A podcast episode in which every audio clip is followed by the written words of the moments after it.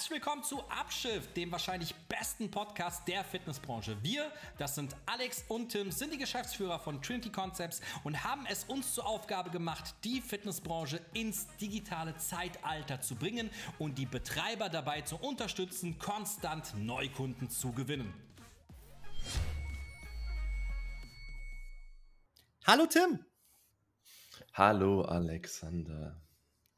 Ähm, lange nicht gehört. Endlich bist du mal wieder dabei. Hast mal wieder Lust gehabt, hä?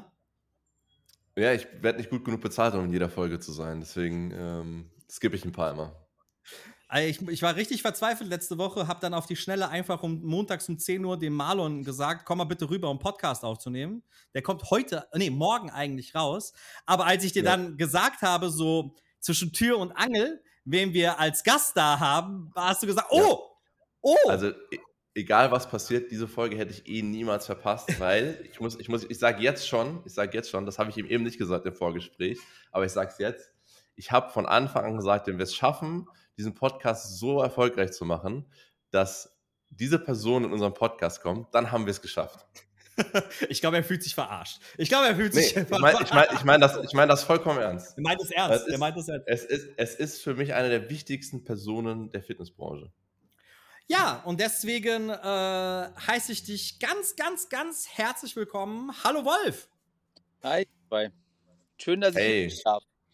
Also, das ja ich ungern, aber ich gehe einfach in jeden Podcast, der mich fragt. Fuck. ah ja, gut, das, äh, dann hat er jetzt. Äh, was soll ich sagen? Es war, es war so gut aufgebaut, Wolf. Warum lüg, machst du es Lüg mich doch einfach an. Wieso lügst du mich nicht an? Das ist die häufigste, die, die häufigste Antwort, die ich von meiner Frau höre. Warum es lügst einfach, du mich nicht einfach an? Es ist so einfach viel lustiger, Tim. okay, ja gut, stimmt auch wieder. Wolf, ich habe immer, ich habe immer wieder, äh, wenn wir Gäste hier haben, stelle ich immer eine bestimmte Einstiegsfrage.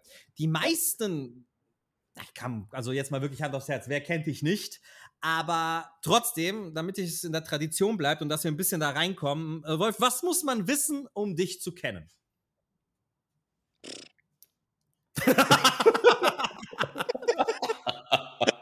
Weiß ich jetzt auch nicht. Dann hau raus, also, hau raus. Also, man, man, muss ja mal, muss ja mal äh, realistisch einschätzen, dass er mich halt in dieser Fitnessbranchen-Bubble ganz gut kennt. Aber Gott sei Dank kann ich sonst noch sehr unbehelligt einkaufen gehen, äh, unabhängig ja. davon. So, ja. Ist das so? Ähm, ja, ja, ja. Also äh, ist schon witzig, so in der wirklich in der Fitnessbubble. Ich habe ja, ich habe ja, ähm, tut zwar nichts zur Sache, aber ist witzig, finde ich. Ich habe ja während Corona sonntags immer ein Live-Training gemacht. Ich weiß nicht, ob ihr das damals gesehen habt auf YouTube. Ja, habe ich tatsächlich live von meinem Balkon aus, von meinem Wohnzimmer aus und so. Und äh, wenn ich jetzt teilweise in den Studios unterwegs bin, dann werde ich echt von Mitgliedern angequatscht. Ne? Äh, in oh. Bildstudios sagen, ah, Sie sind doch der Herr Harvard.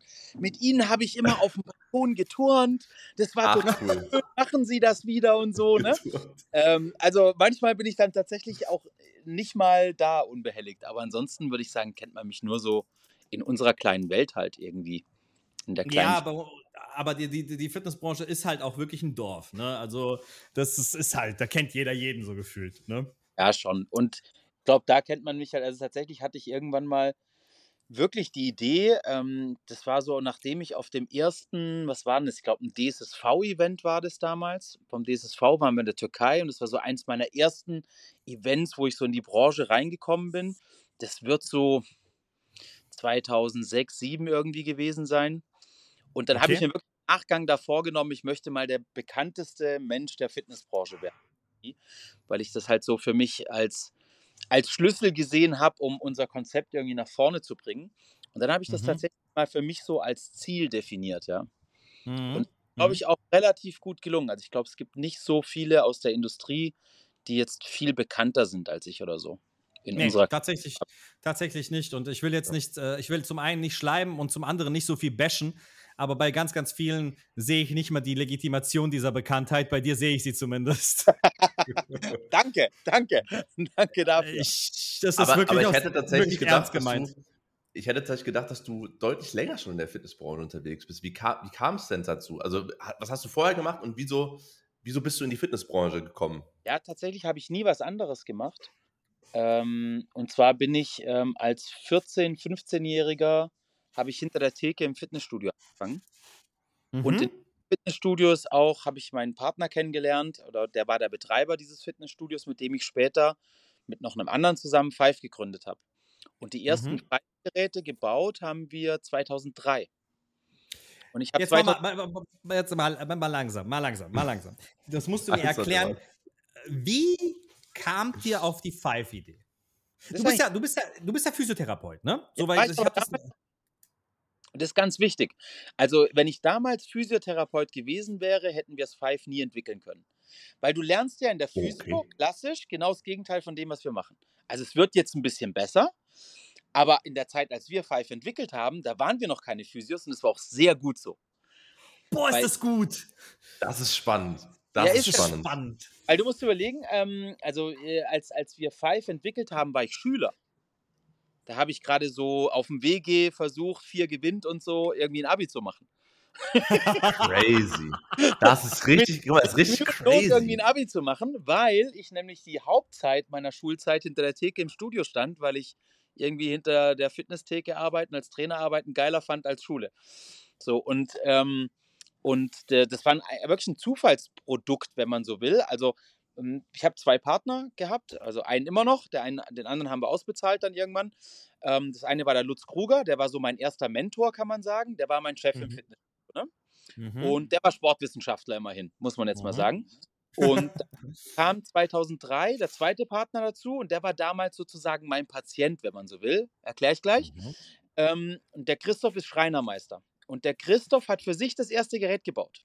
So kam das. Und jetzt habe ich gerade gesagt, behandelt, weil ich habe zu der Zeit schon sehr, sehr viel mh, bei dem Arzt, auf dem Five basiert, hospitiert und habe zu der Zeit schon sehr viel behandelt, obwohl ich kein Physio war, sondern B-Lizenztrainer war. Aber es ist verjährt, Okay. ich kann es jetzt hier sagen, ihr könnt mich jetzt verklagen. Liebe Staatsanwaltschaft, könnt es probieren, aber ist zu lange her. Ja? Ähm, Physiotherapeuten hassen diesen Trick.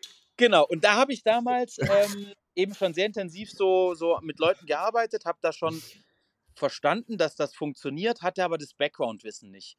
Und dann habe ich erst Okay. viel später, nämlich in, also mein Staatsexamen Physiotherapie habe ich in 2008 erst gemacht.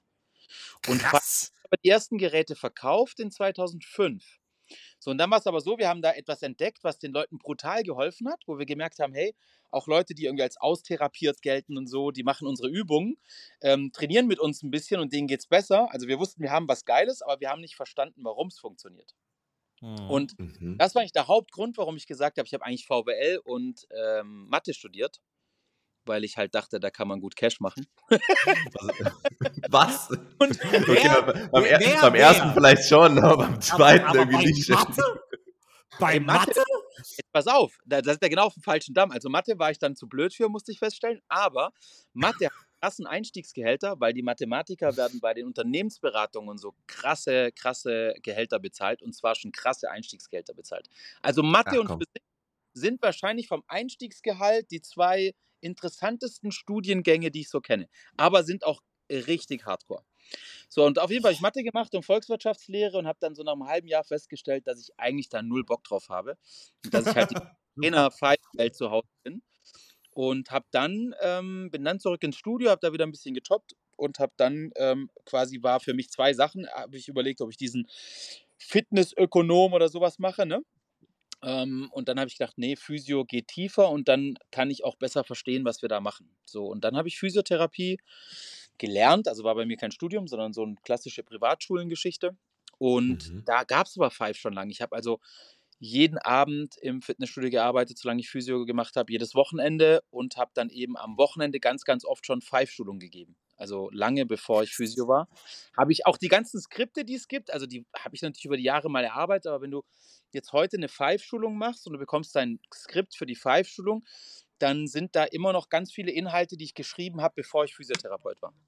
Und die immer noch so, würde ich sagen, richtig sind. Weil die Physiotherapie hat ja immer so ganz krass, damals vor allem gesagt, nicht ins Hohlkreuz gehen, oh Gott, ja, oh Gott. Ja, ja, ja, ja, ja, ja. Und ähm, da waren wir komplett entgegengesetzt unterwegs von Anfang an. Und ich kann euch sagen, die ersten zehn Jahre, oder sagen wir, es waren dann von 2005 bis 2013, von mir aus von 2003 bis 2013, wenn man vom ersten Gerät ausgeht, die ersten zehn Jahre waren schon knüppelhart. Weil da wollte keiner was von uns wissen. Ja, wollte ich gerade sagen, ihr, ihr, ihr, steht, ihr, geht komplett entgegen, entgegengesetzten Weg. Äh, du, du bist im Endeffekt noch so, so, ein, kleiner, so ein kleiner Lehrling, der eigentlich äh, am Ende keine, keine Ahnung haben sollte. Wie hast du das geschafft, dass die Leute dir das dann im Endeffekt abgekauft haben? Es war einfach Beharrlichkeit, wirklich. Ich glaube, das Wort, was am besten beschreibt, ist einfach Beharrlichkeit, weil wir haben da wirklich äh, von Kunde zu Kunde. Ich habe gerade jetzt, wir haben jetzt gerade am Wochenende hier wieder eine große Schulung gehabt äh, bei uns in Tübingen mit 100 Trainern. Und dann, dann war auch wieder halt der Wolfgang Belser da, beziehungsweise sein Studioleiter und seine Tochter. Und der Wolfgang Belser ist ein Betreiber aus Balingen, Introy Balingen. Und es war einer so von den ganz frühen. Und weißt du, wie ich es da immer gemacht habe? Der Wolfgang Belser hat selber ein Wirbelgleiten gehabt, war super schwer krank, super verzweifelt. Dann habe ich die immer behandelt, habe die geheilt quasi, habe denen geholfen und dann haben die das Konzept eigentlich nur für sich gekauft. So, und da könnte ich dir jetzt 50 Beispiele erzählen. Ich würde mir jetzt auch spontan nicht alle einfallen, aber sehr viele würden mir da einfallen. Zum Beispiel Thorsten Kielmann ist doch jemand, der mir jetzt gerade spontan einfällt. Der war mhm. ähm, Inline-Berater, kennt er vielleicht, guter Typ, ja. mittlerweile auch bei ja, klar. ISO ganz oben mit dabei und so. Und der hat sein Studio dort gehabt und ähm, in Hagen, glaube ich. Und äh, dem habe ich dann zum Beispiel das Knie repariert damals. Und dann fand er das so geil mit seinem Knie und er hat gesagt, Mensch, das war auch für meine Mitglieder gut und so. Und so haben wir uns so mühsam ernährt sich das Eichhörnchen, haben wir dann halt über, über diese Erfolge einzelne Leute für uns begeistern können. Und wir haben halt mhm. dann wirklich bis 2013 nicht mal annähernd von leben können. Ne? Also das war dann immer so, wieder mal jemand verkauft, okay, ähm, guten Fürsprecher gewonnen, haben wir so Satelliten gehabt, ne? Hatte so, so ein Thorsten Kielmann, war natürlich ein geiler Fürsprecher damals, weil auch ja, groß nett. Ja. Oder fällt mir auch ein, so ein Dietmar Dreher zum Beispiel, der war auch Berater, ähm, der bei uns im Süden unten ist. Also so gab es halt dann immer so einzelne Erfolgserlebnisse und so haben wir uns dann Stück für Stück so ganz langsam in diesen Markt reingefressen. Und jetzt komme ich zurück zu diesem Beispiel, ich möchte der Erfolgreichste werden. Wir sind dann erst viel später, also im Laufe dieser Zeit so überhaupt in diese Netzwerke reingegangen, haben angefangen, uns mit Kreinwalder damals ein bisschen anzufreunden, mit denen was zu machen, in dem New Tools hieß die Zeitschrift von denen damals, so ein bisschen Werbung zu schalten und so. Und so ging es so Stück für Stück, weil am Anfang wollte keiner was von uns wissen. Und dann war es immer geil, dann haben die Betreiber, also denen wir irgendwie geholfen haben, haben wir dann das Konzept verkauft. Dann kam ich zur Schulung und die ganzen Trainer, die da waren, wollten nichts von wissen. So, weil da saß dann der Sport, die Physiotante so und so. Und die haben gesagt, ihr so eine Scheiße, seid ihr wahnsinnig, ja? Spinnt ihr völlig. Kannst du nicht ja. und so, ne? Und es war schon ein krasser Kampf über die Jahre, bis dahin. Und dann mit der ersten FIBO, so 2013 war die erste FIBO, da haben wir dann in zwei, drei Tagen FIBO, damals war ich noch der einzige Verkäufer, habe ich in zwei, drei Tagen FIBO, den vierten kannst du eigentlich nicht zählen, eine Million Euro Holz verkauft.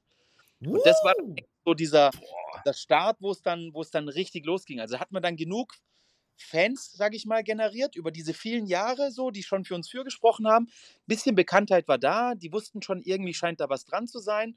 Dann kam der FIBO-Auftritt und die FIBO haben wir noch selber finanziert, gell? Also wir haben quasi unser eigenes Geld, also ich aus der Physiopraxis, die ich dann gemacht habe zwischenzeitlich, der Lutz aus seinem Studio, der Christoph aus seiner Schreinerei, haben wir alle privat Geld reingelegt, dass wir die FIBO bezahlen können.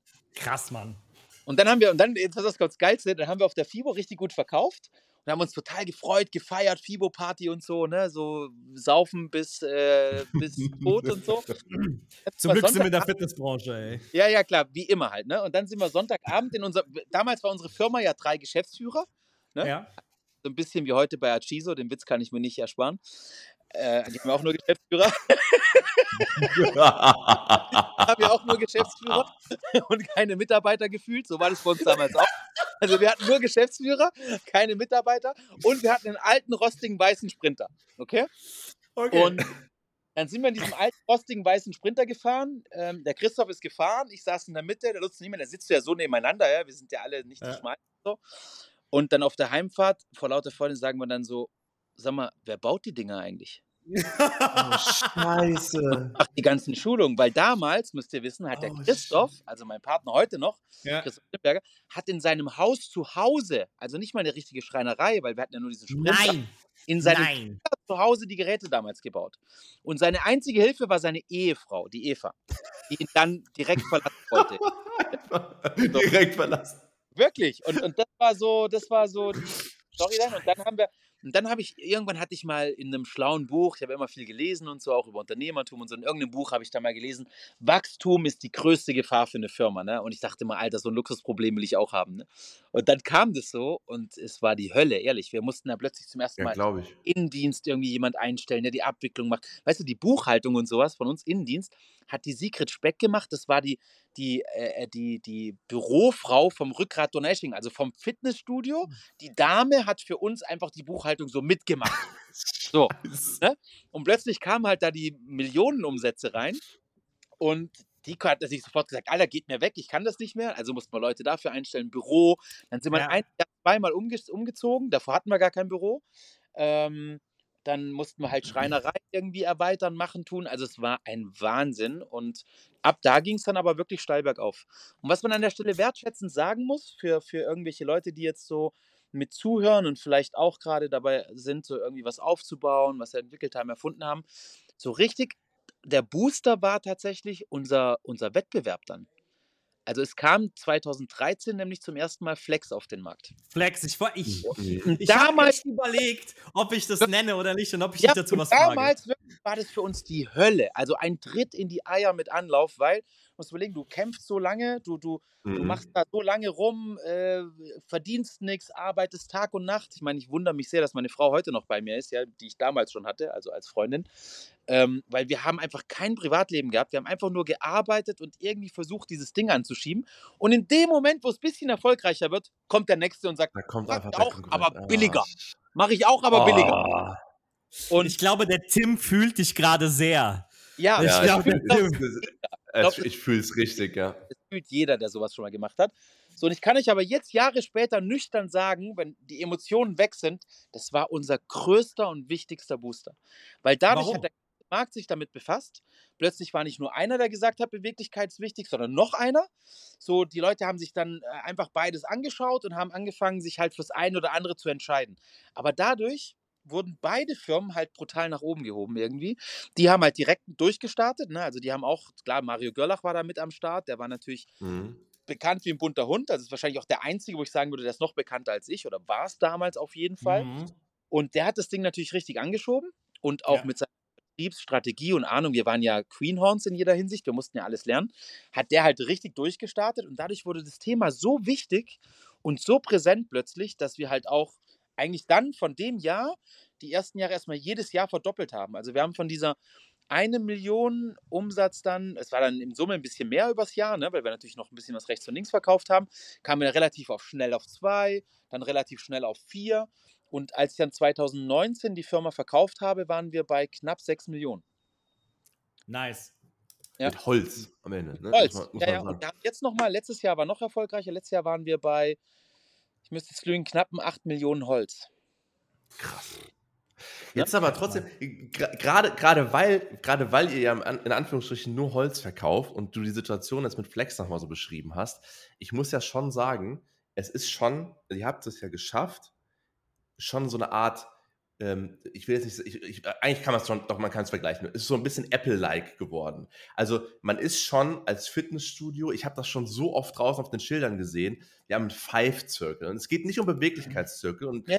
es, es geht tatsächlich um dieses Wort, wir haben, wir haben Five.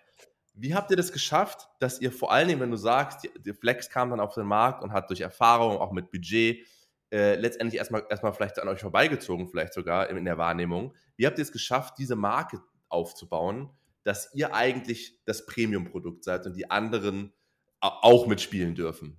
Ja, ich glaube, dass ähm, ein Faktor war, dass wir schon ein bisschen Vorsprung hatten und den auch Mhm. genutzt haben, dass mal zumindest mal so in diesen Netzwerken schon mal präsent waren und auch schon mal, muss auch dazu sagen, die, die Menschen, die sich für uns entschieden haben am Anfang, das waren fast alles so krasse Typen aus der Branche. Also am Anfang hat Mhm. kaum so ein ganz normales Studio irgendwie gekauft, sondern es waren so Urgesteine der Branche, weißt du, es war so Martin Seiler, der da unten so im Süden bei uns die Megaclubs hat irgendwie und total bekannt ist, dann so ein Thorsten Kielmann, dann war es so ein Wolfgang Dahl in Fulda, weißt du, so, es waren so Urgesteine, so wirklich, Ja. die auch in der Branche was ausmachen. Ich glaube, dass der Vorsprung uns schon auch was gebracht hat. Mhm. Und dann sage ich ganz klar, ich war halt einen Ticken jünger als der Rest und ich war einer der ersten, der Social Media richtig genutzt hat.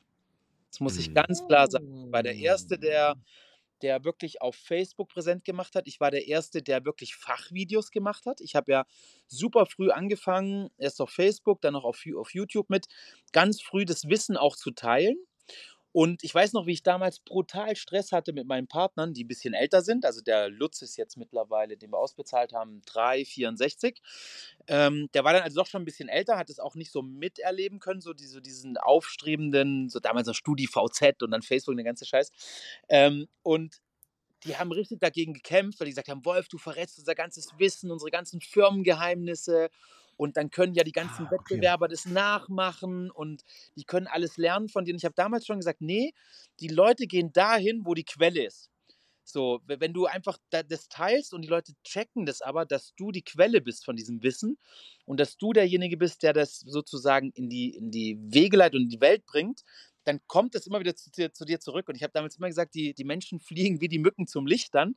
Die kommen immer wieder zu diesem, zu diesem Kern zurück. Und ich glaube, das war unser größter Vorteil, dass ich da einen riesen Vorsprung hatte, weil als noch kaum einer was gemacht hat in der Richtung, war ich da schon richtig aktiv. Ja. Und heute macht es ja jeder und heute bin ich da auch keine Riesennummer mehr. Wobei wir Aber das war, das war damals bei Facebook, ne? Das war, du warst bei Facebook extrem präsent.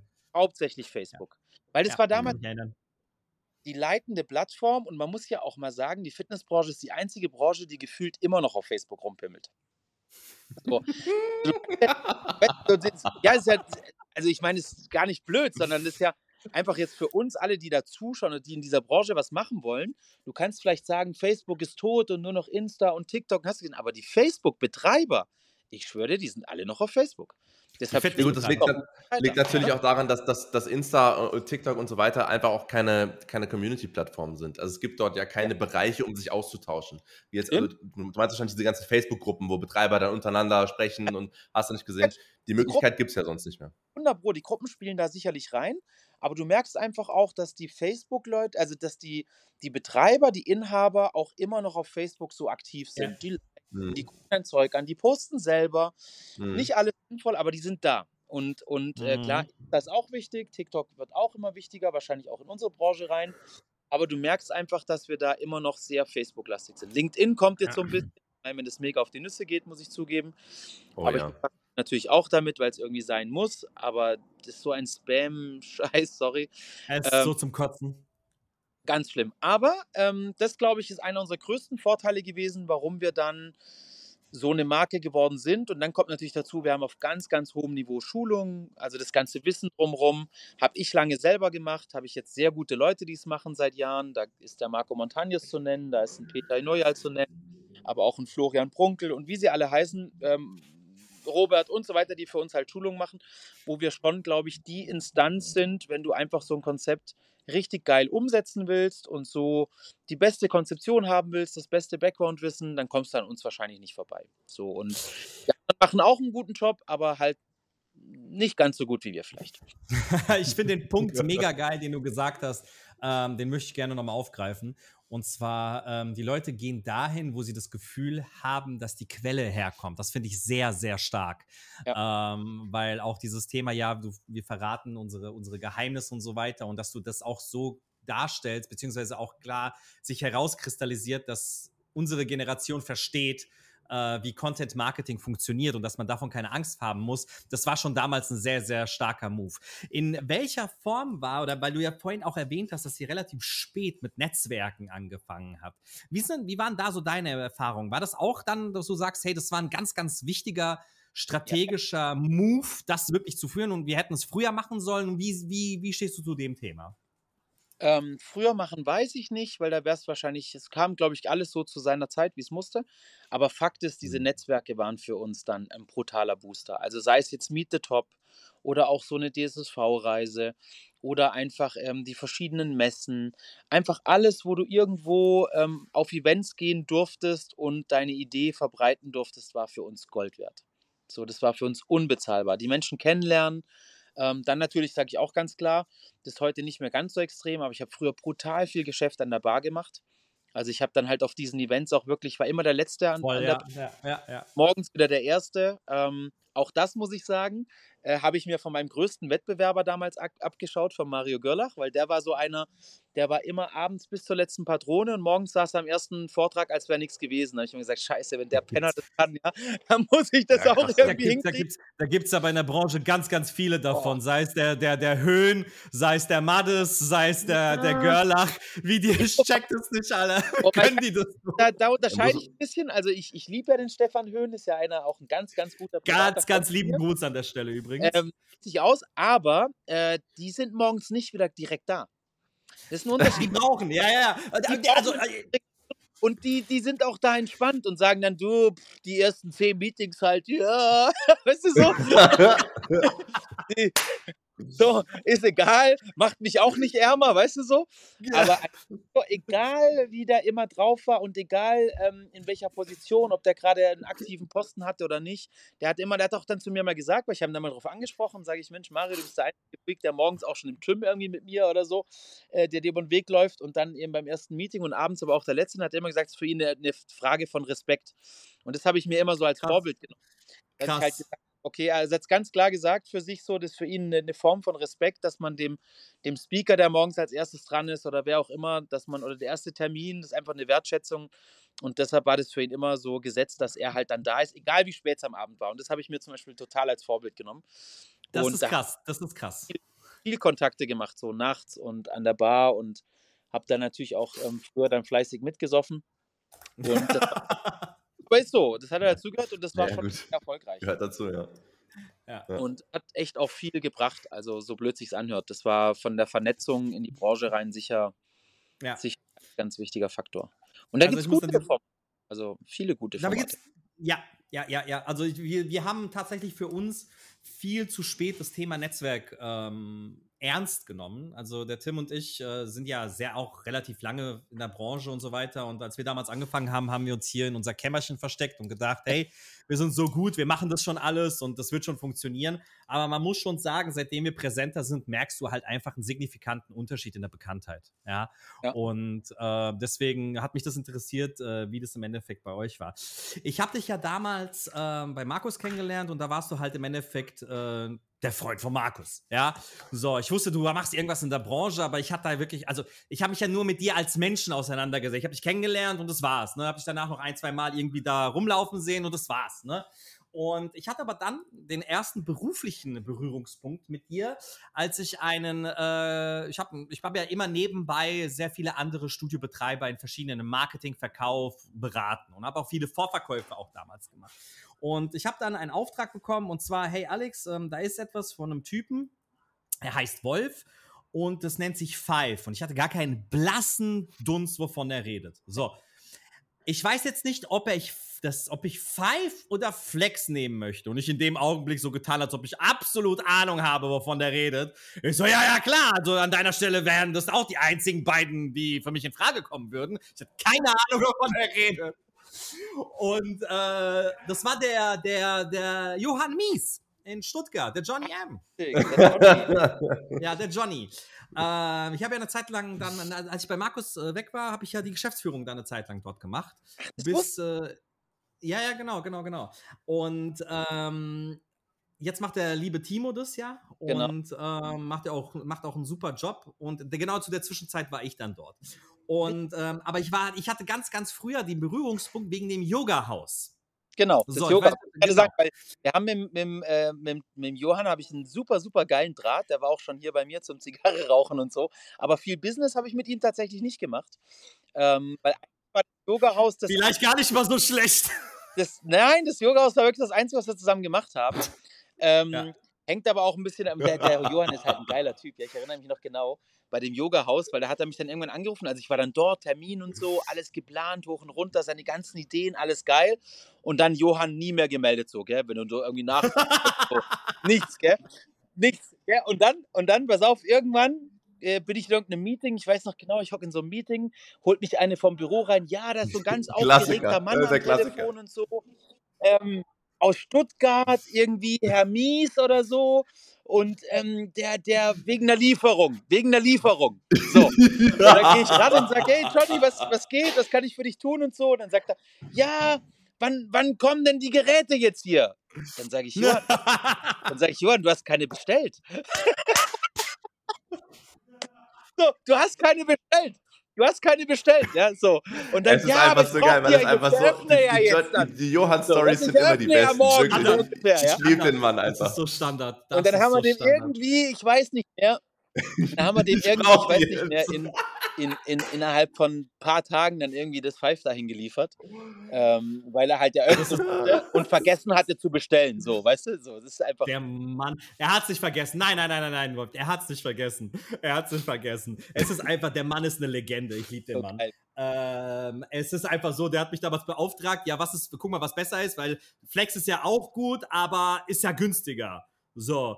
Und ich so, ich hatte, wie gesagt, gar keinen blassen Dunst. Und da habe ich mich dann mit dem Thema auseinandergesetzt und dann habe ich gecheckt, krass, das ist der Wolf. Vielleicht hat mich das auch in meiner Entscheidung damals ein bisschen beeinflusst, Ja. kann man sagen. Ja. Ja, Alex, du kriegst doch, du kriegst doch eine Provision, ich mach was klar. Und äh, da habe ich zu ihm gesagt, nee, Five auf jeden Fall. Und ich habe ja richtig mit dem dann auch diskutiert. Er so, ja, aber warum, weshalb? Ich so, ja, also ich bin eher rüber, davon mal rüber. überzeugt, ganz ehrlich, und auch von Expertise und so weiter. Und weiß nicht, und mich hat auch eine Sache, ich muss ganz ehrlich zugeben, mich hat das Grün gestört. Ich habe mich, das, die, haben, die haben irgendwie, die haben irgendwie, ich glaube, bei Flex waren die damals irgendwie mit irgendein grünes Logo und irgendwie, die Marke hat mich nicht angesprochen. So. Ja, ja. Es, unabhängig vom Produkt oder so, das hat mich einfach nicht angesprochen und das war einfach, für mich war, okay, Five. Ich habe mich vielleicht zwei Wochen damit auseinandergesetzt und habe gesagt, das war Five. Und das war mein erster beruflicher Berührungspunkt damals mit dir und der Marke. Und dann hat, dann halt klassisch, ja, okay, wir nehmen Five. Okay, alles klar, die sind in drei Tagen da. Ich so, was für drei Tage? Du hast das Angebot nicht mal unterschrieben. Ja, und dann macht er einen auf, äh, ja, hier, was ist los? Wann kommt die? Ja, ey, der Mann ist eine Legende. Geil. Ähm, wie ist es denn pass? Also, was ist denn jetzt? Ist ja einiges in den letzten Jahren bei dir passiert. Wie Ja. ist das denn dazu gekommen? Ja, gut, also äh, ich wollte halt irgendwann mal die Firma verkaufen. So, das, äh, das sehe ich auch ganz pragmatisch. Das kann ich hier auch ganz, ganz offen teilen ähm, als, als Unternehmer und würde das auch wieder so machen und würde es, glaube ich, auch anderen Unternehmern so empfehlen. Und zwar war mein Gedankengang irgendwann, dass ich gesagt habe, okay, ich kenne sehr viele Leute, die haben geile Firmen aufgebaut und sind am Ende irgendwie trotzdem arm, weil halt dann doch irgendwann irgendwas schief läuft, irgendein Peak überschritten wird, irgendwas passiert und ähm, die am Ende halt dann irgendwie mit nichts dastehen. Und dann habe ich irgendwann angefangen, mich zu befassen, dass ich halt gesagt habe, ich würde ganz gerne so einmal die Tür hinter mir zumachen, so als kleines Zwischen, Zwischenziel sozusagen. Und ähm, das sind sicher jetzt keine Beträge, wo man jetzt sofort in Rente geht, aber wo man einfach schon mal für sich so ein bisschen einfach was auf die Seite gepackt hat, wo man sagen kann, okay, ich habe als Unternehmer schon mal so einen Meilenstein irgendwie für mich abgehakt. Und tatsächlich kamen ähm, diese Gespräche aus verschiedenen Richtungen dann zustande, auch mit Wettbewerbern damals. Also da kamen auch Wettbewerber auf uns zu, die uns gerne kaufen wollten, die einfach so ein bisschen, ja, uns vielleicht vom Markt weghaben wollten. Da waren wir so ein bisschen unbequem Mhm. und so.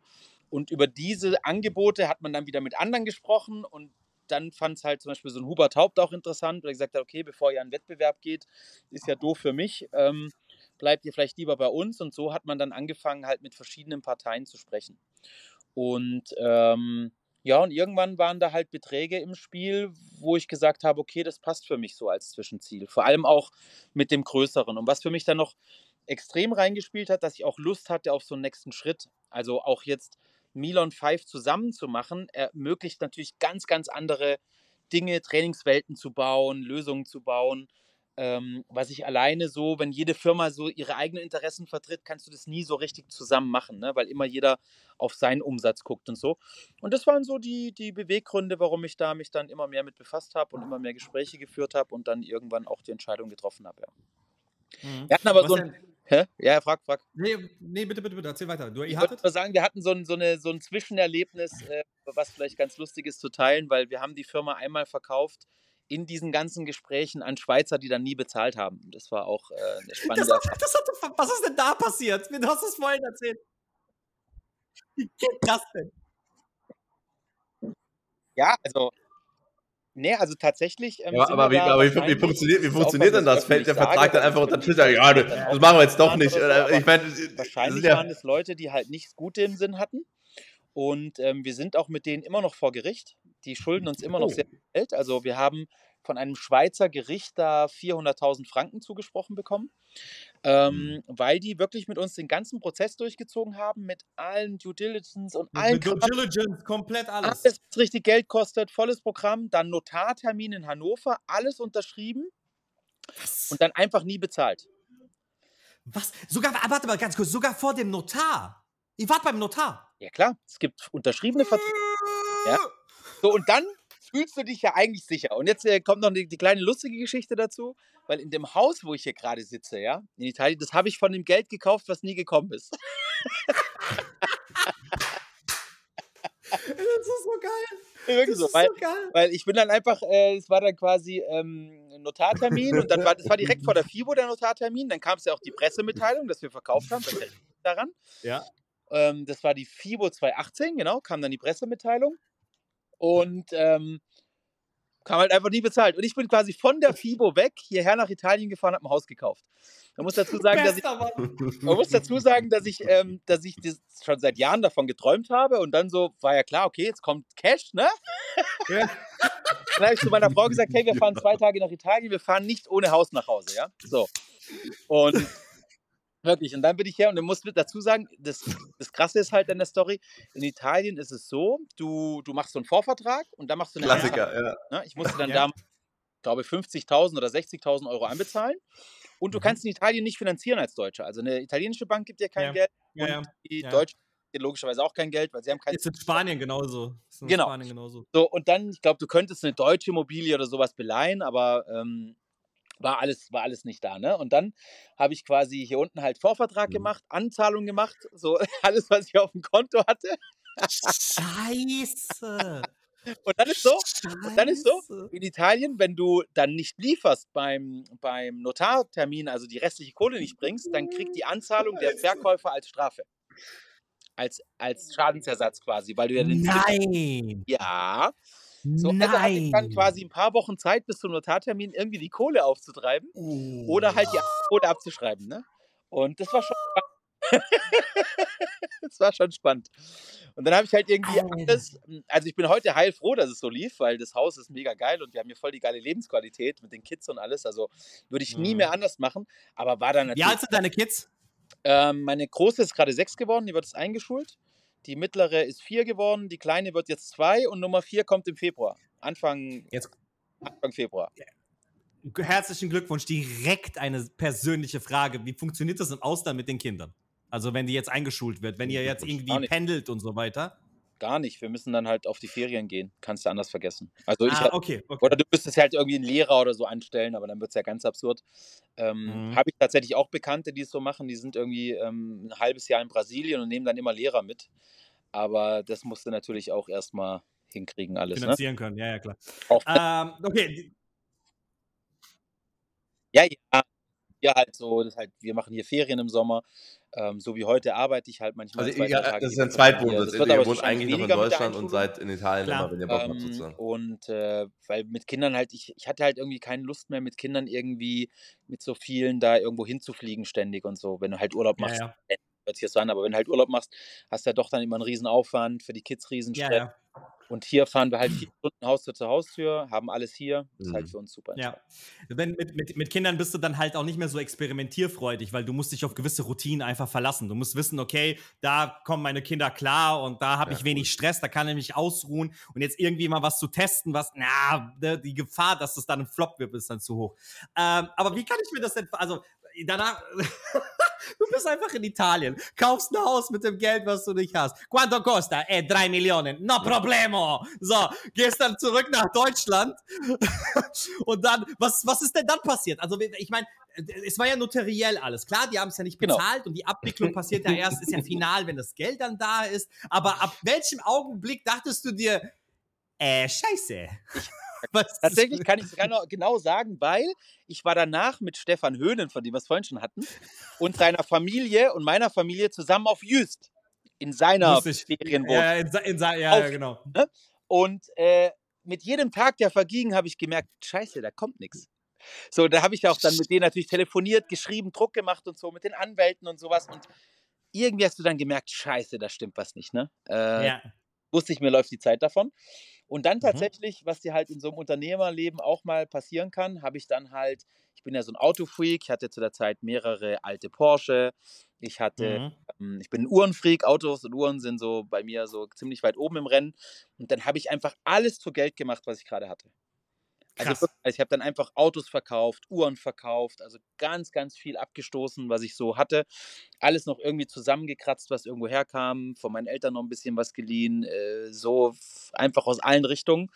Und ähm, dann habe ich es halt geschafft, das zu bezahlen und zu kaufen und ging dann auch alles irgendwie und äh, alles gut. Okay, okay. Aber, Aber ähm, war, war, ja, da, da, da, da schwitzte, da schwitzte auf jeden Fall, Mann. Vor allem unter dem Aspekt, dass die Wahrscheinlichkeit besteht, dass du 50.000 Euro einfach komplett gegen den Wahn. Also, ich meine, das ist viel Geld. Ja, das, das ist viel Geld. Ja, vor allem, wenn du gerade. für nichts. Und dann, Alex, kam ja noch dazu, dass dann in dem Moment Five scheiße lief. Weil mit der Nachricht, dass wir verkauft haben, sind die Zahlen erstmal so runtergefallen. Das heißt, ich hatte meine Firma zurück, die aber gerade ähm, richtig Kohle ausgegeben hatte für den ganzen Prozess hatte die Notarkosten am Erhalt, weil es geil ist, die Notare, Nein. Kleingedruckten, schreiben die alle, der Käufer bezahlt, aber wenn der Käufer nicht bezahlt, dann ist der Verkäufer für die Kosten verantwortlich. Also du bist immer der Arsch in jeder Hinsicht. Du musst dir so viel abdrücken überall, die Zahlen sind runtergegangen und so weiter. Und ich hatte diese Hausgeschichte am Backen. Also da bin ich echt richtig schön gerannt. Und ich kann euch aber auch sagen, bis Ende des Jahres, wo das dann geplatzt war, habe ich es wieder hinbekommen, die Zahlen wieder echt hochzuziehen, wo es wieder okay war, alles wieder gut. Ich habe das Haus bezahlt gehabt, hatte halt ein paar Autos weniger, war auch kein Fehler. Und äh, ja, so, so ist halt manchmal die Welt. Eine Uhr tut mir sehr leid. Ich habe eine Uhr verkauft, die ich wahrscheinlich. Welche? Eine 1976er Rolex Explorer. Die war was so eine so eine Stark. Stark. Besonderes, die auch jetzt nochmal richtig an Wert zugelegt hat und die ich natürlich dann ähm, ein bisschen kurzfristig unter Wert verkauft habe. Das tut mir ein bisschen weh, aber wenn ich jetzt das hier dagegen rechne, scheiß da Hund drauf. Ja. Scheiß drauf, scheiß drauf. Allein schon, dass du jetzt da bist und einfach, das, klar, es ist schade, aber allein diese Lebensqualität kann dir keine Uhr dieser Welt bieten. Also ja. von daher. Ähm, aber wie war, der, wie, war der, wie war dann der Prozess im Nachgang? Also im Endeffekt musstet ihr dann wieder also zum Notar, musstet ihr zum Anwalt. Na, wie, wie kann ich mir denn ja. das? Ich, ich, wie kann ich mir stimmt. diesen Prozess vorstellen? Ja, dann also, gut. Das, äh, ging dann mit Anzeige, Staatsanwaltschaft, deutsche Staatsanwaltschaft, Schweizer Staatsanwaltschaft. Die haben sich dann zusammengetan und da läuft ein Verfahren gegen diese Menschen wegen Betrug. Unfassbar. Alter und, Schwede, äh, unfassbar. Jetzt, wir hätten jetzt gerade wieder ähm, ja. Verhandlungen gehabt, aber die waren jetzt ähm, die letzten Male immer krank bei der Verhandlung. Ja. Wow. Das ist, und da ah, halt ja, irgendwann, äh, irgendwann, wird dann halt ähm, ja, irgendwann wird dann halt, keine Ahnung, werden die dann vorgeführt oder was weiß ich, wie das dann läuft. Aber es ist ja, halt. Du bist doch da als Geschädigter, muss man sagen, äh, sehr alleine gelassen. Also da, ja, ja. bei uns waren ja. das Luxusgeschichten, weil wir haben es da relativ schnell wieder hinbekommen. Firma lief wieder.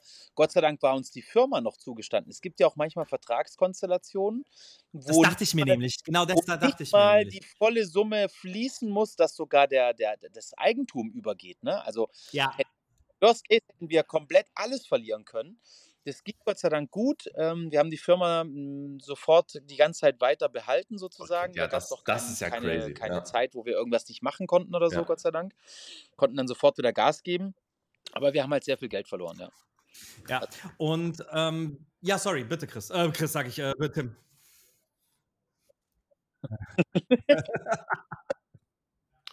ich, ich, ich, Chris, ja, genau, ich bin Tim, hallo, wir kennen uns seit zehn Jahren, danke. Ähm, Gerne. Ich würde, also, weil wir haben schon, wir haben jetzt schon dreiviertel Stunde, ich habe gerade für Uku gedacht, what the fuck. Ähm, ich will aber unbedingt mit dir ein Thema ansprechen, was ja. mir schon, was mir auf der Zunge liegt und äh, ich weiß nicht, ob du das weißt, wir sind ja quasi so die Agentur in, in deutschsprachigen Raum, die die Richtung Digitalisierung geht. Wir haben ja alle Prozesse, die zu automatisieren sind, haben wir automatisiert. Also bis, bis der Kunde in dein Studio reinkommt, hat er eigentlich bei unseren Prozessen mit keinem einzigen Menschen ja. mehr gesprochen. Wir machen alles KI, Automatismen, äh, Social Media, äh, Homepages. Wir digitalisieren ja alles komplett. Und wir, wir, wir stoßen damit ja in, vor allen Dingen in dieser ja doch sehr offline-lastigen Branche nicht immer auf offene Ohren und spätestens, wenn es Richtung Training geht und Kundenbetreuung auf der Fläche, äh, wird das Thema Digitalisierung ganz, ganz oft als, ja, schauen wir mal, eigentlich wird es das nicht durchsetzen, äh, abgestempelt. Jetzt bist du ja aber mit, gerade mit Milon und dem ganzen Universum, was ihr da gerade drumherum baut, äh, einer der Treiber der Digitalisierung ich frage jetzt mal ganz allgemein, wie siehst du das Thema, wie wichtig werden Trainer in den, in den nächsten zehn Jahren noch sein, wenn die vielleicht an, anders eingesetzt werden, die, die vielleicht an Bedeutung verlieren, gewinnen? So wieder durch. Hier in Italien, wie stehst du zum Thema Digitalisierung der Fitnessbranche, ähm, vor allen Dingen auf äh, der Training? Das ist für mich eine, eine Frage, die ich ähm, so ein bisschen zweiseitig behandeln muss. Also auf der einen Seite okay. bin ich definitiv ein großer Menschenfreund und nicht nur, dass ich mit Menschen gerne so Zeit verbringe, sondern glaube eben auch, dass der Faktor Mensch in unserem Bereich immer eine Rolle spielen wird. Also sei es jetzt ein Trainer, ein Therapeut. Ähm, Menschen gehen zu Menschen. Ich glaube, dass das ein Stück weit wahr bleiben wird. Aber wenn man natürlich jetzt glaubt, dass mhm. dieses KI-Thema da überhaupt nicht reinspielt oder keine Bewandtnis hat oder nicht total alles verändern wird, dann ist man, glaube ich, auch falsch. Also ähm, ich meine, du musst ja nur mal jetzt hingehen und das ist jetzt ja noch was ganz Rudimentäres und du gibst bei ChatGPT ein, ich wiege 85 Kilo, äh, mhm. möchte irgendwie 5 Kilo abnehmen, möchte meine Muskeln gut erhalten, was empfiehlst du mir? Dann kriegst du einen Trainingsplan ausgeschmissen, jetzt schon von ChatGPT, wo die meisten Trainer, würde ich behaupten, sich schwer tun, das in der Brillanz zu machen. Und vor allem bräuchten sie dafür eine Ewigkeit und das Ding spuckt dir das halt in zwei Sekunden raus. Das heißt. Das richtig, also ich, ich, direkt mal, direkt mal ja. Prop. Also, dass du als Fachmann in diesem Bereich, in dem du bist, sowas raushaust, finde ich sowas von stark. Weil jeder versucht natürlich in seinem Mikrokosmos irgendwie ähm, so zu sagen, nein, das, das, das ist noch lange nicht so weit und so überall, wo ich das, ja, ja, ja diesen Satz höre ich, in so vielen Branchen, es ist fast in jeder Branche, auch, auch Storytelling, was weiß ich was, hm, ist noch lange nicht bereit. Und jeder, der so ehrlich zu sich mhm. selbst ist, denkt sich, Boah, das ist schon ganz schön weit, Leute. Das ist schon ja. ganz schön weit. So, also jeder, ich lade da jeden herzlich ein, macht euer ChatGPT zu Hause auf, probiert es aus, ihr werdet überrascht sein. Stell dann noch zwei Fragen danach, wenn es hier nicht detailliert genug ist und du kriegst so krasse Antworten, so gut und, und wirklich auf wirklich aktuellem wissenschaftlich, wissenschaftlichem Stand und so weiter. Ähm, das ist wirklich krass gut so. Und wenn man sich das jetzt vorstellt, dass jetzt ein ChatGPT, was das gar nicht als Kern hat, sondern einfach eigentlich eine, eine, eine, eine Plattform ist, die gut formulieren kann, ja, und gar nicht so sehr für Inhalt und so steht, dann kann man sich ja ausmalen, was passiert, wenn jetzt ein Apple sich vorstellt, ich mache jetzt mal ähm, eine, eine KI für Training. So, wenn jetzt einfach mal so ein großer Player sich das vornimmt als Beispiel, die ja alle schon im Fitnessbereich irgendwie unterwegs sind, dann werden da krasse Sachen kommen. Das heißt, diese typische Fleißarbeit, nenne ich es mal, von einem Trainer, die wird mit Sicherheit zum großen Teil von digitalen Dingen übernommen. So, und ich glaube trotzdem, dass ein Trainer dann noch bleibt, weil der als Mensch da ist, weißt du so, und, und, und der, der, der dich halt mit an die Hand nimmt bei diesen Dingen.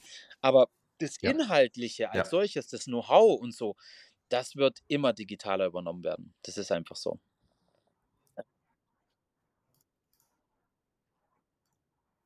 Ja. Sehe ich ganz genauso. Gerade wie du sagst, diese, genau, genau das, diese Fleißarbeit. Ich muss jetzt nicht unbedingt ein Trainer B-Lizenz sein, der mit äh, hier äh, mit 80 Prozent 0815 Bauchbeine Po jedes Mal denselben Trainingsplan schreibt, sondern ich glaube wirklich, dass KI sehr, sehr viel vorneweg übernehmen wird und dass du einfach Spezialisten hast, die wirklich auch bei dir sind, auch, auch empathisch an dir arbeiten, die eben diesen Bereich dann übernehmen. Aber ich brauche genau. keinen Trainer mehr, der mir sagt, ja, ist klar, für, genau. äh, für, für, für, ein, für ein Brusttraining musst du, keine Ahnung, machst du Brustpresse, ja machst so. Bankdrücken. Das, das weiß KI, jeder. Und das kann dir halt eine KI ne? also, genauso ausspucken. Krafttest da machst, kein optimales Trainingsgewicht bekommst, eine Trainingsplanung bekommst über Wochen, Monate, die einfach ja. vorausläuft, die Progression drin hat und so. Das heißt, wir machen ja heute schon ganz, also ich würde behaupten, wenn jemand, der einfach nur gesund trainieren möchte und so, einfach ein also ganz normaler Mensch, der einfach sagt, ich möchte gesünder alt werden und so weiter, der wird mit einem Training an so einem elektronischen Gerät schon sehr, sehr perfekt unterwegs sein, ohne dass ständig ihn jemand an die Hand nimmt. So.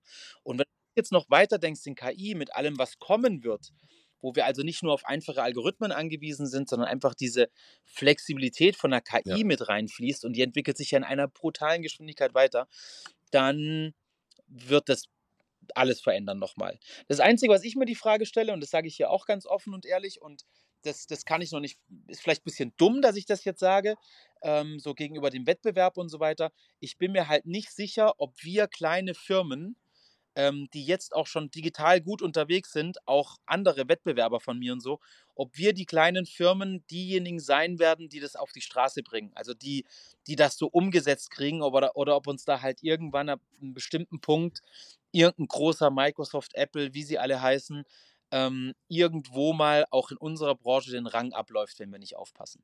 Also die Gefahr sehe ich ein bisschen bei uns, weil, weil die, die gucken da ja hin, weißt du, die sind ja nicht doof.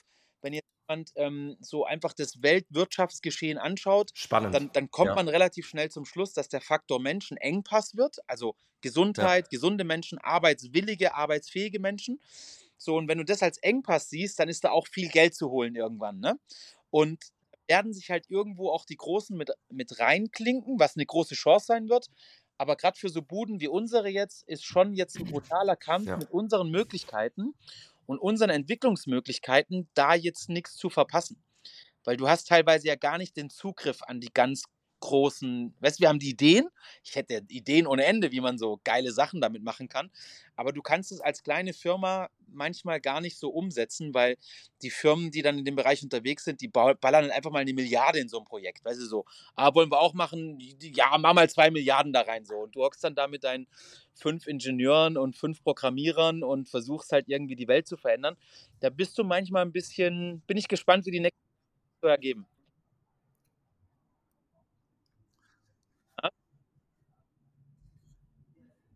Ja, du, du, du darfst aber nicht unterschätzen, wie wichtig euer Know-how ist. Also am Ende des Tages, äh, Meta Ja, ja. hat auch schon sehr, sehr, sehr viel Geld in Dinge, in Dinge verbrannt, wo man eigentlich sagen müsste, alles klar, wenn es einer hinkriegt, dann die und vor allen Dingen mit dem Budget und dem Team dahinter. Also dieses ganze VR-Thema beispielsweise, Meta-VR, äh, ist, ist so schlecht und so weit weg, das haben die einfach nicht hingekriegt, egal wie viel Budget die da reinballern. Und in der, in der Fitnessbranche, vor allen Dingen jetzt in, den, in, diesen, in diesen elektronischen Trainingsbereichen, ja, da für steckt jemanden halt interessant einfach oder schon so, wer extrem weiß, viel aber das sind so Know-how Dinge, hinter. die mich äh, da müssen die erstmal, da mache. müssen die erstmal Leute finden, die denen das Know-how liefern. Und also ich das muss sagen, so ich bin jetzt KI gegenüber ähm, ansonsten eben sehr aktiv.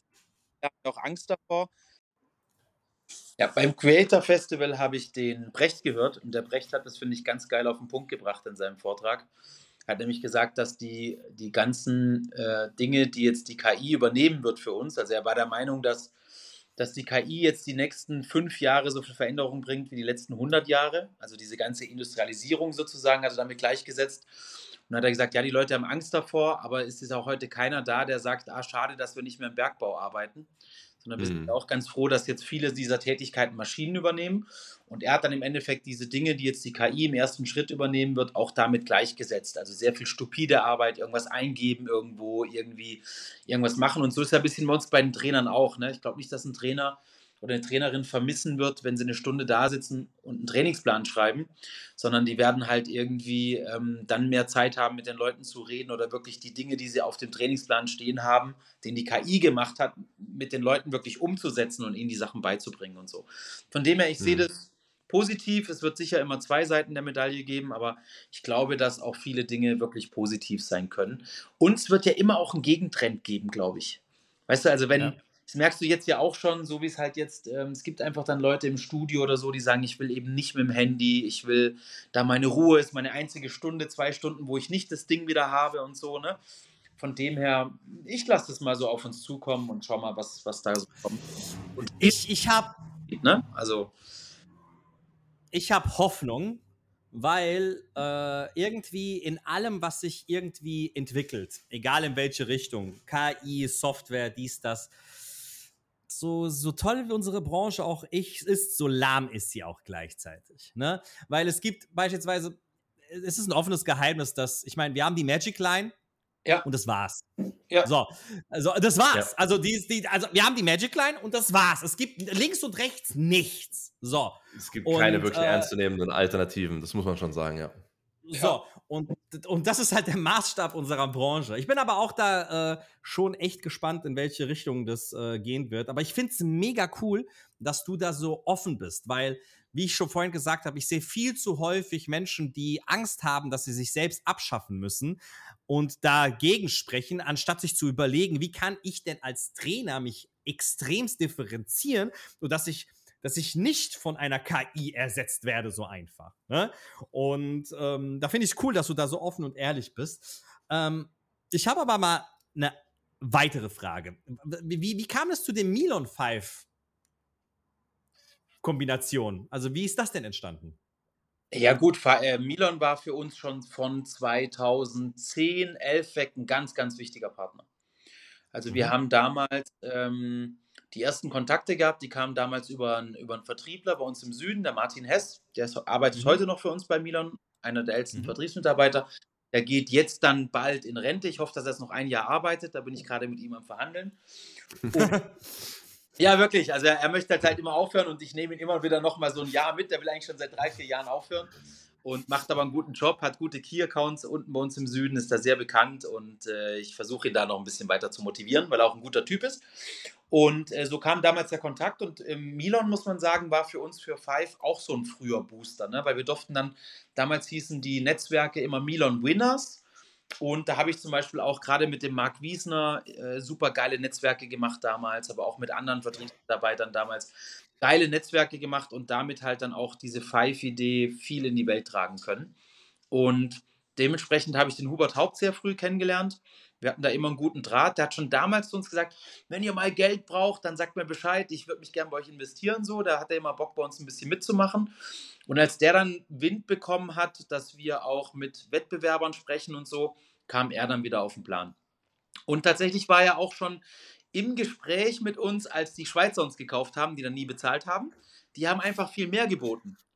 Und da habe ich mich damals dummerweise, muss ich ganz klar sagen, auch das kann ich hier ganz offen sagen, das war damals, mein Bauch hat mir gesagt, dass es nicht gut ist mit den Schweizern, dass Hubert der bessere Deal wäre. Aber es war einfach so viel mehr Geld, was die geboten haben, dass ich damals so unter dem Motto, ja, als Geschäftsmann muss ich auch danach gucken und ich nehme die mehr Kohle mit. Und hätte ja, damals. Das auch vollkommen legitim. Ja. Absolut, ja. Das ist vollkommen und, verständlich. Ähm, dann wurde es dann immer mehr sich rauskristallisiert hat, dass die Kohle nicht kam, hat der Hubert mich eingeladen zum 24-Stunden-Rennen. Und dann haben wir da zusammen viel Zeit gebracht, äh, verbracht und viel gequatscht. Und da hat er mir dann eigentlich schon gesagt, du komm, ähm, das wird doch eh nichts mit dem Deal, die Kohle kriegt ihr nicht mehr. Da war das noch so im, in dem Bereich, wo wir noch irgendwie Hoffnung hatten, dass wir über Gerichte oder so noch was kriegen. Und lass doch uns wieder reden. Und dann ähm, habe ich mit ihm die Gespräche wieder aufgenommen und dann bis Ende 19 sozusagen finalisiert und dann auch den Deal gemacht, ja. So war das. Nice. Wie, also, wie, wie kann ich mir die Zusammenarbeit jetzt vorstellen? Also ist es immer noch, dass es absolut zwei getrennte Unternehmensbereiche sind und oder mhm. arbeitet ihr sehr viel zusammen? Nee, im Endeffekt ist es so, es gibt die Milon Holding drüber, in der bin ich mhm. Geschäftsführer mhm. und der Reichle auch und von dort aus steuern wir die komplette Firma, also Five und Milon zusammen, so wie eine. Also es sind schon noch zwei eigene Unternehmen, eigene GmbHs, mhm. aber im Grunde ähm, steuern wir das schon sehr als Gruppe. So, okay. Also wir haben okay. Produkte, die miteinander, also wir haben sozusagen eine, eine Trainingswelt geschaffen, wo das so ineinander greift. Wir haben dasselbe Vertriebsteam. Ähm, die sind also alle bei Milon angestellt und Milon ist die Vertriebsgesellschaft für Five, wenn man so will. Also da hat man schon alles jetzt so sortiert, dass wir eigentlich wir können auf einem Geschäftspapier verkaufen, so blöd sich anhört. Also wir müssen nicht mehr zwei Rechnungen schreiben.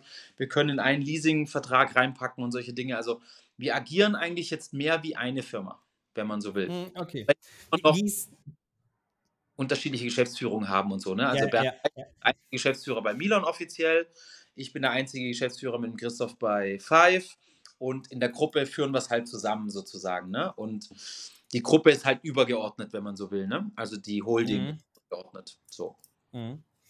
Jetzt würde ich natürlich auch ein bisschen so in die Zukunft gucken äh, oder mal schauen, was passiert. Wurde der jetzt vor kurzem von dem Christian Jäger, wurde ja mhm. da. Gibt es da irgendwie schon eine Perspektive, in welche, ob es da irgendeinen Richtungswechsel gibt oder ist es einfach nur, hey, gekauft und macht weiter, was ihr wollt oder wie, wie kann ich mir das vorstellen? Nein, natürlich hat er schon äh, seine Vorstellung, aber die Vorstellung haben wir ja natürlich auch mitgeprägt, sage ich mal. Mhm. Und äh, im Endeffekt werden wir unseren, unseren äh, Geschichten treu bleiben. Also das nächste, was jetzt kommt, sind die Seilzüge. Die Milon X, die stellen wir jetzt Ende dieses Monats vor, also Ende September. Auch da gerne ähm, jeder, der es Habe ich gerade vor mir. Habe ich genau ja. gerade vor mir, ja. weil ich auf der Homepage bin. Ja, kommt gerne vorbei. Da haben wir jetzt wirklich schon eine Menge Leute da. Ähm, wir kratzen gerade so an den 400 Leuten, die da zu uns kommen. Über die ah, ich würde gern kommen, Alex. Jetzt lass, mal, lass das mal hier festhalten. Ich ja, will, ich will, wir sind, wir sind im September eh so viel unterwegs. Da können wir den einen Tag mehr können wir auch noch auf der Straße verbringen. Das freue ich mich sehr, wenn ihr kommt. Und wir haben natürlich noch ein paar andere Sachen, über die Okay. es, es könnte auch sein, dass die Firma, die du eben genannt hast, bei uns in Zukunft noch ein bisschen eine größere Rolle spielt. Ähm, auf Softwareseite, da wollen wir ein paar Dinge zusammen machen. Da sind wir gerade an, an vielen Projekten dran. Die nächste FIBO wird für uns wichtig. Ähm, die letzte haben wir ja verkackt, weil wir nicht da waren. Das war ein Riesenfehler, muss man ganz klar sagen. Also auch so unternehmerische Fehler muss man ja mal eingestehen. Das hätten wir Warum? Warum? haben- ja, weil die Leute dann, also die, die Leute, die Branche hat quasi natürlich auch gefördert, teilweise vom Wettbewerb so das Gefühl gehabt, wir sind weg, wir sind pleite, wir, es gibt uns nicht mehr. Ah, ja klar. Also das Mhm. war richtig, richtig, richtige Fehlentscheidung. Und deshalb die nächste FIBO wird für uns brutal wichtig und da wird es auch nochmal ein paar Neuerungen geben, über die ich jetzt aber noch nicht sprechen mag. Und wir bleiben aber wir bleiben aber in der Fitnessbranche. Wir, wir, wir sind ja sehr stark im Medizinbereich Bereich auch, weil wir alles mit Med-Zulassung und so weiter haben. Das heißt, Physiotherapie, Kliniken und so weiter wird auf jeden Fall auch die nächsten Jahre nochmal forciert werden.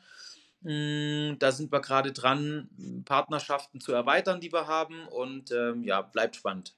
Bleibt spannend. Nice, nice, nice, nice, nice, nice. Bin mal echt gespannt. Also die, äh, wir haben ja schon die ein oder andere, ähm, den einen oder anderen Berührungspunkt äh, mit dem Christian Jäger beziehungsweise eher mit seinem Unternehmen gehabt. Ne? Mhm. Also sei es jetzt äh, Easy Motion Skin oder, oder auch Body Club, was ja auch da dann irgendwie mit, äh, mit einfließt. Und äh, das war echt eine Überraschung. Ne? Da dachte ich mir, hm, hm, bin echt mal gespannt, was da noch in Zukunft passieren wird. Für mich ist äh, der Christian jetzt echt ein Segen. Also nicht, weil ich jetzt mit dem Hubert ein Thema hatte. Ich habe mit dem Hubert super gern zusammengearbeitet, so die drei Jahre. Ist auch ein krasser Typ, ne? Also der, was der im Immobilienbusiness die letzten Jahre gerissen hat, also da kann man schon mal auch was lernen. Aber man hat halt so gemerkt, dass er jetzt zum Schluss nicht mehr so viel Bock ähm, hatte auf die ganze Milon-Thematik. Er hat einfach zu viele andere Sachen um die Ohren, ja, und hat einfach seinem Immobilienbusiness so krass viel zu tun, dass der auch, und Rennstall und hast du nicht gesehen, dass das einfach nicht mehr so die Ambition nach vorne hatte. Ne? Und der, der Christian jetzt halt einfach so ein Vollblutunternehmer mit allen Mhm. was Mhm. alles schon hoch und runter gemacht, was es auf dieser Welt gibt. Und du merkst halt jetzt einen krassen Drive. Und er bringt sich halt auch ein, ne? Also, keine Ahnung, er trifft sich halt auch mit einem Daniel Hanelt, wenn er es für sinnvoll hält, fliegt extra nach Hamburg, ähm, setzt sich mit ihm selber zusammen und so. Das ist schon sehr, sehr positiv, gerade welche Energie bei uns so herrscht. Ne? Also, es ist einfach eine neue Mhm. Dynamik da. Und ähm, das macht schon Bock. Ich bin jetzt am Donnerstag wieder bei ihm in Seefeld ähm, hab ein Meeting mit ihm. Ist einfach sehr viel engeres Zusammenarbeiten, wie das jetzt mit dem Hubert war, der halt doch eher so der klassische Investor war und Mhm. Irgendwann mal Geld reingetan hat und so. Jetzt müsst ihr Geschäftsführer gucken, wie es läuft. Das ist Ja. jetzt schon etwas dynamischer gerade. Das wird sicher nicht immer so bleiben, weil der Christian ja auch zu viele andere Firmen hat, um immer so aktiv zu bleiben. Aber das ist gerade schon ein angenehmer, frischer Wind. So und einfach ein Typ, ne? Also hast ihn ja schon mal kennengelernt. Ist einfach so ein gerader Typ, der dir auch äh, sehr direkte Ansagen gibt, aber auch mit direkten Ansagen umgehen kann. Das macht Mhm. Bock. Also ist schon Mhm. ja, sehr, sehr cool gerade. Also Nice. Nice. Wie ist es denn, also wie sieht es denn für dich aus? Also ähm, ich, ich fand es ja überraschend, dass du dann in der Geschäftsführung nach dem, danach weiter auch gemacht hast. Ne? Ähm, positiv überrascht äh, tatsächlich, weil ich mir dachte, ja, ey, äh, den Mann jetzt gehen zu lassen, wäre die größte Entscheidung überhaupt, äh, die schlechteste Entscheidung überhaupt, also der größte Fehler, weil du einfach durch die Schulungen und durch das Gesicht einfach auch bist. Ja, Ja, aber Ja. was ist denn dein, dein, dein langfristiges Ziel? Also wo möchtest du denn hin? ähm, für mich stand es gar nie zur Debatte, was anderes zu machen.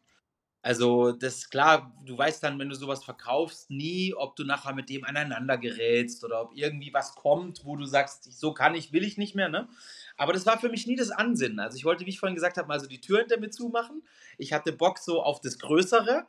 Aber für mich war völlig klar, dass ich da mitarbeite. Ich habe zum Hubert auch immer gesagt, du wirst mich eh nicht los. Ne? So, das war immer so meine, meine Aussage ihm gegenüber, weil er am Anfang auch Angst hatte. Also hat uns auch äh, vertraglich natürlich versucht zu binden und so, ne? was ja immer nur bedingt geht, weil Sklaverei gibt es halt nun mal nicht. Ne? Und ähm, ich habe Hubert dann auch, jetzt Gott sei Dank bei uns nicht mehr, ähm, ich habe dann immer gesagt, du wirst mich eh nicht los, weil das ist einfach genau das, was ich liebe und was ich machen will. Und da Mhm. werde ich Weg so weitergehen. Und was heißt, wo sehe ich meine Zukunft? Ich bin da extrem entspannt. Also ich habe mich so ein bisschen, äh, ich weiß nicht, ob ihr Dieter Lange kennt, bin ich ein großer Fan von. Ich Ja. habe mich ein bisschen von dieser Zieldenkweise äh, so ein bisschen entfernt Ähm, ich bin mehr so der auf dem Weg muss es geil sein und Spaß machen Typ geworden.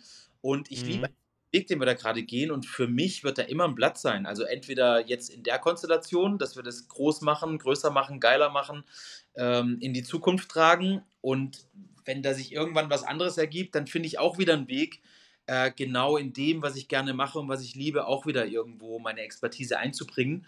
Ob ich dann wieder was Eigenes machen würde oder, oder, oder, das kann ich jetzt gar nicht sagen, aber ich bin mir ganz sicher, es würde mir was einfallen. So, und von dem her Mhm. Bin ich da total tiefenentspannt, aber ich finde jetzt gerade, was ich machen darf, ist für mich, ich meine, das muss man mal sehen, gell? ich bin jetzt gerade 41 geworden ähm, im August, also gar nicht lang her.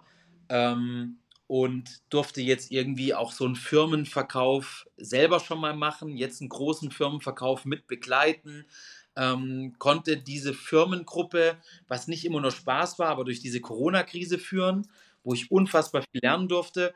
Also ich meine, was willst du dir mehr wünschen, in, in so einem jungen Alter noch so viel schon machen zu dürfen, lernen zu Ja. dürfen, mitgestalten zu dürfen. Ich habe jetzt die Milon X-Geräte, da stecken ein ganz, ganz großer Teil meiner Ideen drin.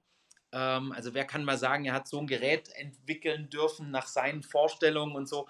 Das sind alles Dinge, die ich sehr, sehr liebe, auf die ich sehr stolz bin auf eine gewisse Weise auch und wo ich mir auch gar nichts Geileres vorstellen könnte aktuell. Mir geht keiner auf die Nüsse, also auch ein Christian Jäger jetzt, wir telefonieren zwar. und- Sehr wichtiges, sehr wichtiges Thema. ja, ist ja so, muss man ja ganz klar sagen. Also mich, mich nervt keiner, gängelt keiner. Ich kann irgendwie ähm, meine Arbeit machen, wie ich es mir vorstelle, kann mich da recht frei entfalten. Natürlich nicht so frei wie früher, als meine Firma war, aber immer noch sehr frei und ja, werde dafür auch, muss man sagen, recht fürstlich entlohnt. Also was willst du mehr? Also Ja, kann mich wirklich nicht Ja. beklagen.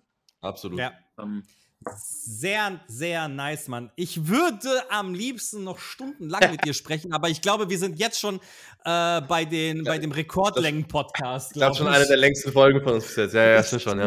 Ich Also mir- tatsächlich. Bock gemacht mit euch zwei Freaks, ja, muss ich sagen. Das freut mich. So, also wie machen wir das jetzt? Wie können wir, wie können wir rüberkommen? Muss ich mich hier jetzt online eintragen oder kriege ich eine Einladung von dir? Wie sieht denn das aus hier? Muss mal gucken. drüber. Und dann, Perfekt. ähm, dann Perfekt. Euch gerne ein und äh, wir machen ein bisschen Action und alle anderen, die jetzt zuschauen, einfach auf den Link gehen. Man kann den 28., 29. und 30. auswählen. Der 30. ist, glaube ich, Packen wir nochmal noch mal unten in die Shownotes, Alex, wahrscheinlich den Link, Ja, oder? ja, ich habe ich mir gerade aus, kriegt die Sarah, schack- packt sie alles unten. Ja, Perfekt. wäre echt lieb von euch und dann kann da jeder sich gerne noch anmelden. Ist wirklich meiner Ansicht nach eine absolute Weltneuheit, die wir da vorstellen. Ich habe auf der ganzen Welt, auch auf einer Ursa oder sonst irgendwo, nichts Vergleichbares gesehen bis jetzt. Und ähm, ich hoffe auch, krass. den Leuten gefällt und dass die da Spaß dran haben und dass die auch sagen, ja, ist ein logischer nächster Schritt, so wie ich sehe. Weil das muss ich jetzt in dem Fall auch wirklich erstmal wieder beweisen, dass die Ideen, die ich gerade schon mich selber feiere, auch auch gut finden, ja. Naja, ich, ich, ich bin überzeugt davon, dass du es auf jeden Fall gut verkaufen wirst. Das ist ja, Ja. Das ist ja nicht so, als ob du es zum ersten Mal machst. das auf jeden Fall versuchen, aber du weißt es ja immer erst am Ende des Tages, weil ich habe immer die Auffassung, weißt du, wenn du so ein Produkt entwickelst, darfst du ja die Kunden nur bedingt fragen, weil woher sollen die wissen, was sie brauchen? Bei Five wusste auch niemand, dass er es braucht. Und Absolut, ja. Absolut. Kabelzügen auch ein bisschen sein, dass wir erstmal wieder der Welt so die Vorteile ein bisschen zeigen müssen und erklären müssen. Und ich bin gespannt, ich freue mich auf jeden Fall drauf. Nächste Ich bin auch sehr gespannt. Bin sehr Ja. Dann, äh, cool, wir packen alles in die Shownotes. Äh, Wolf, vielen lieben Dank, dass du dabei warst. Hat mega Bock gemacht, auch trotz unserer kleinen technischen Probleme, die hoffentlich nachträglich gar nicht auffallen werden. Aber äh, ich freue mich mega. Ich hatte auch richtig Spaß mit euch und äh, ich freue mich, wenn das Ganze online geht. Danke für alle, an alle, die zugehört haben und so lange, zu, die so lange zugehört haben, dass sie jetzt noch das Schlussplädoyer hören.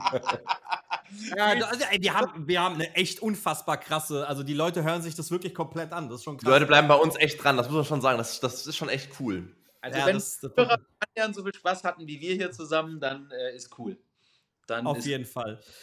Super, dann äh, alle weiteren Infos unten in der Shownote. Wolfgang noch, äh, Wolf- Wolfgang sage ich, ja, Wolf nochmal vielen lieben Wolfgang. Dank. Wolfgang, das habe ich heute. Du, dich nenne ich Chris, ihn nenne ich Wolfgang, meine Frau nenne ich gleich Beate oder so. so alles. Äh, Würde ich aufpassen. Vielen lieben Dank und bis zum nächsten Mal. Bis zum nächsten Tschö. Mal. Tschüss. Das war's mal wieder mit Abschrift. Wir hoffen, es hat dir gefallen und würden uns über ein positives Feedback oder Like freuen. Solltest du uns noch nicht folgen, dann lass uns gerne ein Abo da. Bis zum nächsten Mal.